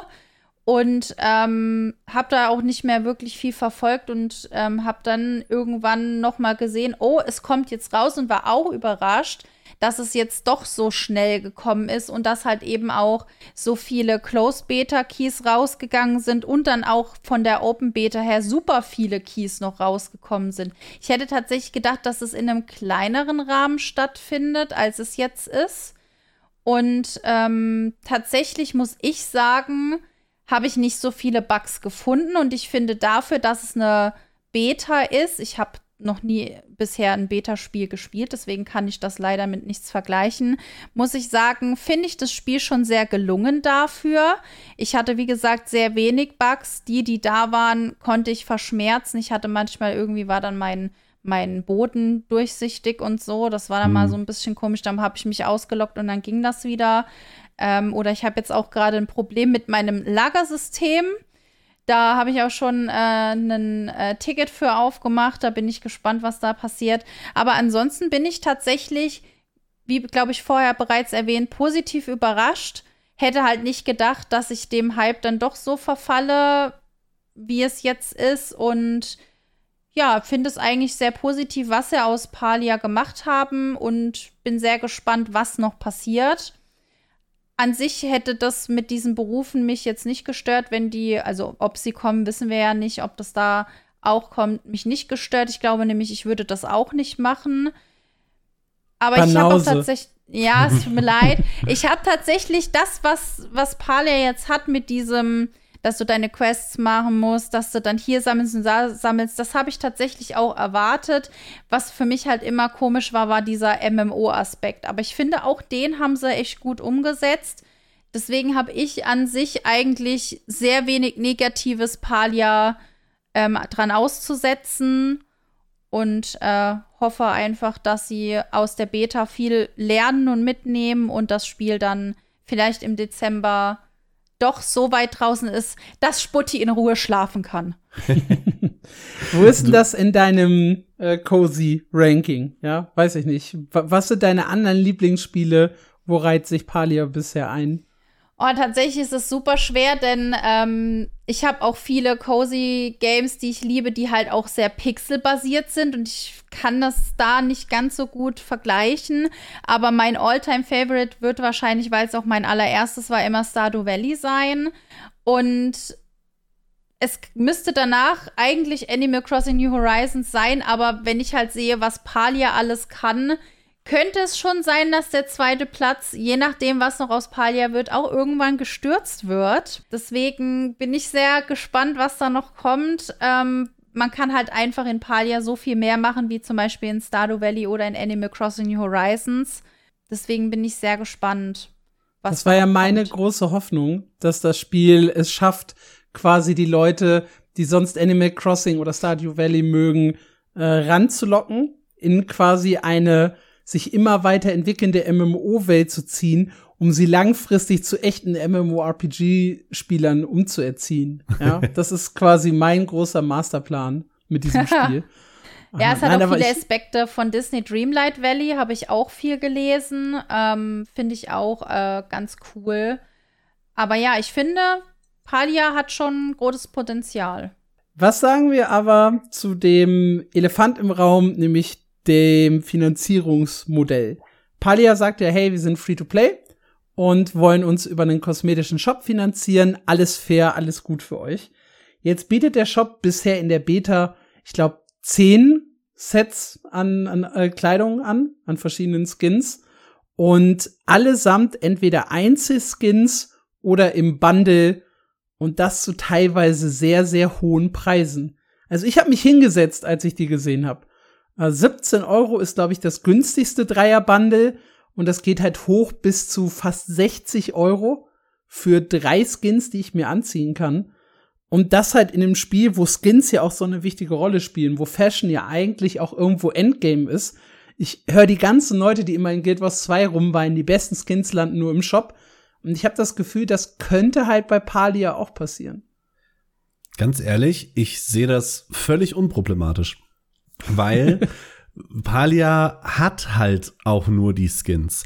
Du hast, ähm, du hast gerade Guild Wars 2 als Vergleich genannt. Ich habe in Guild Wars 2 noch äh, sehr viele Convenience-Items, wie unzerstörbare Sammelwerkzeuge, größtes Inventar, Charakterplätze, etc., etc., etc. In Palia habe ich das nicht. Ich habe wirklich nur Skins. Ich habe keine Time-Boosts, die irgendwas schneller machen. Ich kann meine Werte nicht verbessern, kann mir keine zusätzlichen Slots für echtes Geld kaufen. Ich habe nur Skins. Und dann finde ich die Preise tatsächlich auch gerechtfertigt. Gerade. Echt gerechtfertigt. Gerade, genau deswegen, wenn ich ähm, an andere Beispiele denke, wie zum Beispiel in Path of Exile, wo das genauso ist, die auch nur kosmetische Gegenstände anbieten, wo mich ein Skinset teilweise über 100 Euro kostet. Und die finanzieren sich sehr gut dadurch seit vielen Jahren. Also ich finde es tatsächlich in Ordnung, auch wenn das jetzt vielleicht eine unpopular Opinion ist, wenn ich deine Reaktion so einordne. Ey, das ist halt ein cozy Spiel so für zwischendurch. Und da will ich keine 60 Tacken in eine Ausrüstung stecken. Also ich weiß, wie sehr wir als Guild Wars 2 Fans Guild Wars 2 dafür kritisiert haben, 20 Euro für einen Mount-Skin zu nehmen, 10 Euro für ein Kleidungsset und äh, 6 Euro für einen einzelnen Waffenskin. Da, da haben wir für kritisiert für diese für diese Zahlen. Und ja, Guild Wars 2 hat noch mal einen einmaligen Kaufpreis, beziehungsweise die Erweiterungen, die halt später dazukommen. Aber das bietet halt auch einfach vom Entwicklerumfang, vom Aufwand, den die liefern und was ich dafür bekomme, einfach so viel mehr. Also ich habe bei 60 Euro für so ein kleines Skin-Set echt schon geschluckt. Ich äh, muss mich leider bei Marc mit anschließen. Ich sehe das genauso unproblematisch. Denn ähm, wenn ich da auf andere Spiele zurückgreife wie Disney Dreamlight Valley, wo die Preise auch unglaublich teuer sind für zum Beispiel ein Kostüm für Mickey oder ein Kostüm für Minnie, ähm, sind die da tatsächlich noch relativ preisgünstig. Was sind da so die Zahlen? Also grob? Oh, ich weiß, dass es da auch mindestens fürs Kostüm 20 bis vielleicht sogar 30 waren. Also es war, oder auch dein Haus, wenn du dein Haus umgestalten wolltest, war das auch sehr viel Geld, das du in die Hand nehmen musstest, um da eben kosmetisch irgendwas Schönes zu haben. Mein schönes Beispiel ist ähm, LOL oder Valorant, wo du auch nur kosmetisch was kaufen kannst. Und bei Valorant ist es auf jeden Fall so, dass ein Messer auch mal 50 Euro kosten kann und sich das die Leute kaufen, einfach weil es schön aussieht. Und da finde ich tatsächlich die Preise von Palia dahingehend sogar noch unproblematischer. Abgesehen davon, dass man tatsächlich klar ein Bundle kaufen kann, aber wenn du dir einen Skin kaufst, gibt es auch noch verschiedene Farbnuancen, die du auswählen kannst. Also man hat dann nicht nur einen, äh, eins in einer Farbe, sondern hat noch verschiedene Farbnuancen wenn man jetzt kleinlich sein möchte, ja, wie gesagt, ich finde tatsächlich das auch unproblematisch, weil eben andere Entwickler mit anderen Spielen deutlich mehr einen in die Tasche greifen lassen als jetzt Palia selbst. Ja, klar, FIFA ist auch schlimmer als jedes andere Spiel, aber das ist ja nicht der Maßstab, an dem sich ein neues MMO messen sollte. Oh, ich finde, ich, ich finde es nach wie vor in Ordnung. Ich habe jetzt gerade noch mal geschaut, was du momentan äh, in Path of Exile für so ein komplettes Skinset bezahlst. Und wenn du Waffe und Rückenteil dazu nimmst, bist du bei dem aktuellen Set, selbst obwohl es gerade im Sale ist, bei 145 Euro. Alter Schwede, ich habe Path of Exile so nicht auf dem Schirm. Das ist ja Wahnsinn. Gut, äh, vor, vor den Zahlen sehe ich ein, ja, da sieht Palia gar nicht so schlimm aus. äh, ich finde aber, wenn ich es dann halt so mit Spielen vergleiche, die ich einmal kaufe und mein Leben lang spielen kann, ja gut, ich kann Palia theoretisch komplett kostenlos spielen, ne? Das Argument kann man halt immer ziehen. Ja. Und dementsprechend sollen sie ruhig ein paar Wale melken, um sich darüber das Spiel für alle zu finanzieren. Ich finde trotzdem, dass man es mal erwähnt haben sollte, also dass ja. ihr es da draußen gehört habt, äh, dass so der Shop teilweise echt hohe Preise hat. Aber wenn man halt so ein bisschen auf dem Fashion-Auge blind ist, wie Marc und ich, dann ist das wahrscheinlich sowieso egal. Ich habe bisher auch noch widerstehen können. Abgesehen davon, dass man momentan nur mit Kreditkarte zahlen kann. Ich finde, es hängt auch immer ein bisschen davon ab, wie cool oder wie hübsch die Skins sind, die ich mir dann tatsächlich auch erspielen kann. Also wenn die dann absichtlich hässlich werden, um andere zu verkaufen, muss ich schon so ein bisschen sagen, ne, brauche ich nicht unbedingt. Aber solange du einigermaßen okay rumläufst und es sind ja keine Stats, die da in Palia dranhängen. Und wir sind auf dem Fashion-Auge blind.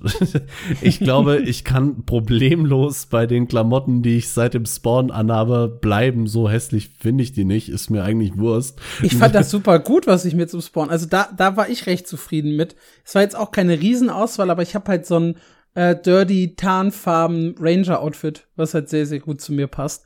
Äh, da werde ich mich wahrscheinlich auch nie von trennen, vor diesem Anfangsoutfit. Und dann kannst du es eben komplett umsonst spielen. Und du hast wirklich ausnahmsweise, muss man ja schon sagen, überhaupt und gar keinen Nachteil, wenn du das tust. Und das ist mhm. selten und das finde ich, muss man auch äh, honorieren. Dafür kann ich hohe Skinpreise in Kauf nehmen. Okay, dann lassen wir das jetzt einfach so stehen und kommen äh, zum Abschlussfazit zu Palia. Und im Prinzip hat äh, Vanillebrause die das ja schon gezogen, bevor wir beim ja. Shop-Thema waren. Möchtest du noch irgendwas Ergänzendes sagen? Mm, ich bin einfach weiterhin sehr neugierig, was passiert. Ich hoffe, dass noch viele neue NPCs dazukommen und nicht nur Karten. Ähm, und ansonsten, ja, habe ich eigentlich schon alles gesagt. Ich bin sehr positiv überrascht gewesen. Ich hoffe, dass der Hype dafür noch weiterhin anhält und vielleicht auch immer mehr Leute auf das Spiel aufmerksam werden und dadurch eben auch für die Entwickler immer mehr möglich wird. Ja, ich bin Team, das Spiel hat ein riesiges Potenzial. Das Spiel hat eine riesige Zielgruppe eben aus diesen anderen cozy Games, die man rausziehen kann, kombiniert halt als zweit MMORPG für Leute, die halt nicht nur den ganzen Tag raiden wollen. Bin allerdings von der aktuellen Version ein kleines bisschen ernüchtert, hab super viele Ideen und Vorstellungen, wie es ganz leicht zu fixen wäre, mit neuen Gebieten, mit großen Gruppenevents, mit mehr Multiplayer-Inhalten und mit diesen lustigen Berufen nebenher. Äh, weiß nicht, was davon tatsächlich kommt. Mein Bauchgefühl sagt halt, es ist so ein bisschen gerusht gerade, der Release, was schade ist, weil ich glaube, so ein Banger-Release voll featured mit allem drum und dran hätte dem Spiel besser getan als das, was wir jetzt gerade zu Gesicht bekommen. Und ja, muss halt sagen, Potenzial groß, aktuelle Version okay, äh, ist nicht der Banger, den ich mir erhofft habe, leider. Ja, schließe ich mich an, allerdings auch, weil ich fälschlicherweise angenommen hatte, dass wir beide zur Zielgruppe von Palia gehören. Ich glaube, das tun wir nicht. Ich nicht, Doch, ich weil ich, weil ich sehr viel äh, am Grinden und am Raiden bin. Und du nicht, weil du hart auf Highscores stehst und äh, immer irgendwo proven willst, desto cooler bist. Und auch da bietet Palia ja nicht so viele Möglichkeiten. Ich glaube, ich brauche ein bisschen mehr Action. Und zwar nicht Action im Sinne von Kämpfen, sondern Action im Sinne von unterschiedliche Aktivitäten, die ich machen kann. Ich glaube, mir ist das jetzt zu sehr auf das Sammeln fixiert und halt zu wenig auf das Drumherum. Rollenspiel, Interaktion mit anderen Leuten. Wie gesagt, irgendwelche Nebenaufgaben, über die ich mir Gold verdienen kann. Ich glaube, sowas habe ich mir halt gewünscht, was gerade fehlt. Ja, vielleicht kommt es noch. Ich sehe da auch sehr viel Potenzial drin. Wenn wir jetzt den Stand von der Beta nehmen, wird dieses Spiel sicherlich in Ordnung sein, aber vermutlich keinen großen Preis gewinnen. Ich glaube aber nicht, dass es so bleibt, weil die Entwickler haben bisher gezeigt, dass sie wirklich, wirklich engagiert sind. Gerade mit der Beta. Man reagiert super schnell auf Bugmeldungen. Es kommen teilweise zwei oder sogar drei Patches am Tag die sind da gerade wirklich hinterher. Und wenn sie in dem Tempo äh, und mit der Leidenschaft weitermachen, glaube ich, dass da auch sehr schnell noch coole Dinge passieren können. Und möchte es auf jeden Fall im Auge behalten. Ich bin super, super gespannt, was daraus wird. Vielleicht wird so ein kleines New World, hoffentlich mit einem besseren Launch, aber wo man dann so zwei Jahre später sagt, ja, jetzt ist ein richtig geiles Spiel. Ich würde es den Entwicklern auf jeden Fall wünschen. Ja, was sagt ihr da draußen über Palia? Was sind eure Erfahrungen? Äh, ihr könnt uns gerne auf Twitter schreiben, da sind wir sehr, sehr aktiv, äh, an unsere E-Mail-Adresse. Info at mmo-news.audio. Oder in unserem Discord. Discord.mmo-news.audio.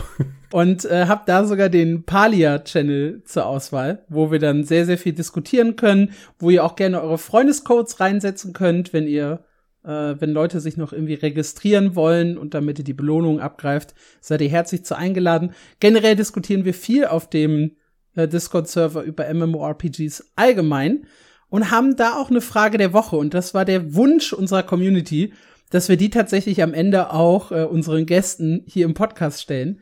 Deswegen, Vanille Brause, noch mal eine Frage an dich. Ja. Äh, was ist der wichtigste Aspekt in einem MMORPG für dich? Also sei es Kampfsystem, Grafik, Story, Gameplay, was auch immer. Was ist oh, für muss dich das ich mich auf eins, äh, hier muss ich mich auf Das eins auch Top 3 sagen, wenn, wenn dir das Ja. hilft. Mm, Also mir fällt auf jeden Fall als allererstes die Story ein und als, als zweites das Farmen. Ich liebe es zu farmen. und äh, das sind eigentlich so die zwei Dinge, die für mich bei einem MMO sehr cool sind. Und dann kommt natürlich als dritter Punkt das Kosmetische, weil ich brauche Klamotten, Rüstungsteile, die geil aussehen oder irgendwas, was leuchtet am besten noch.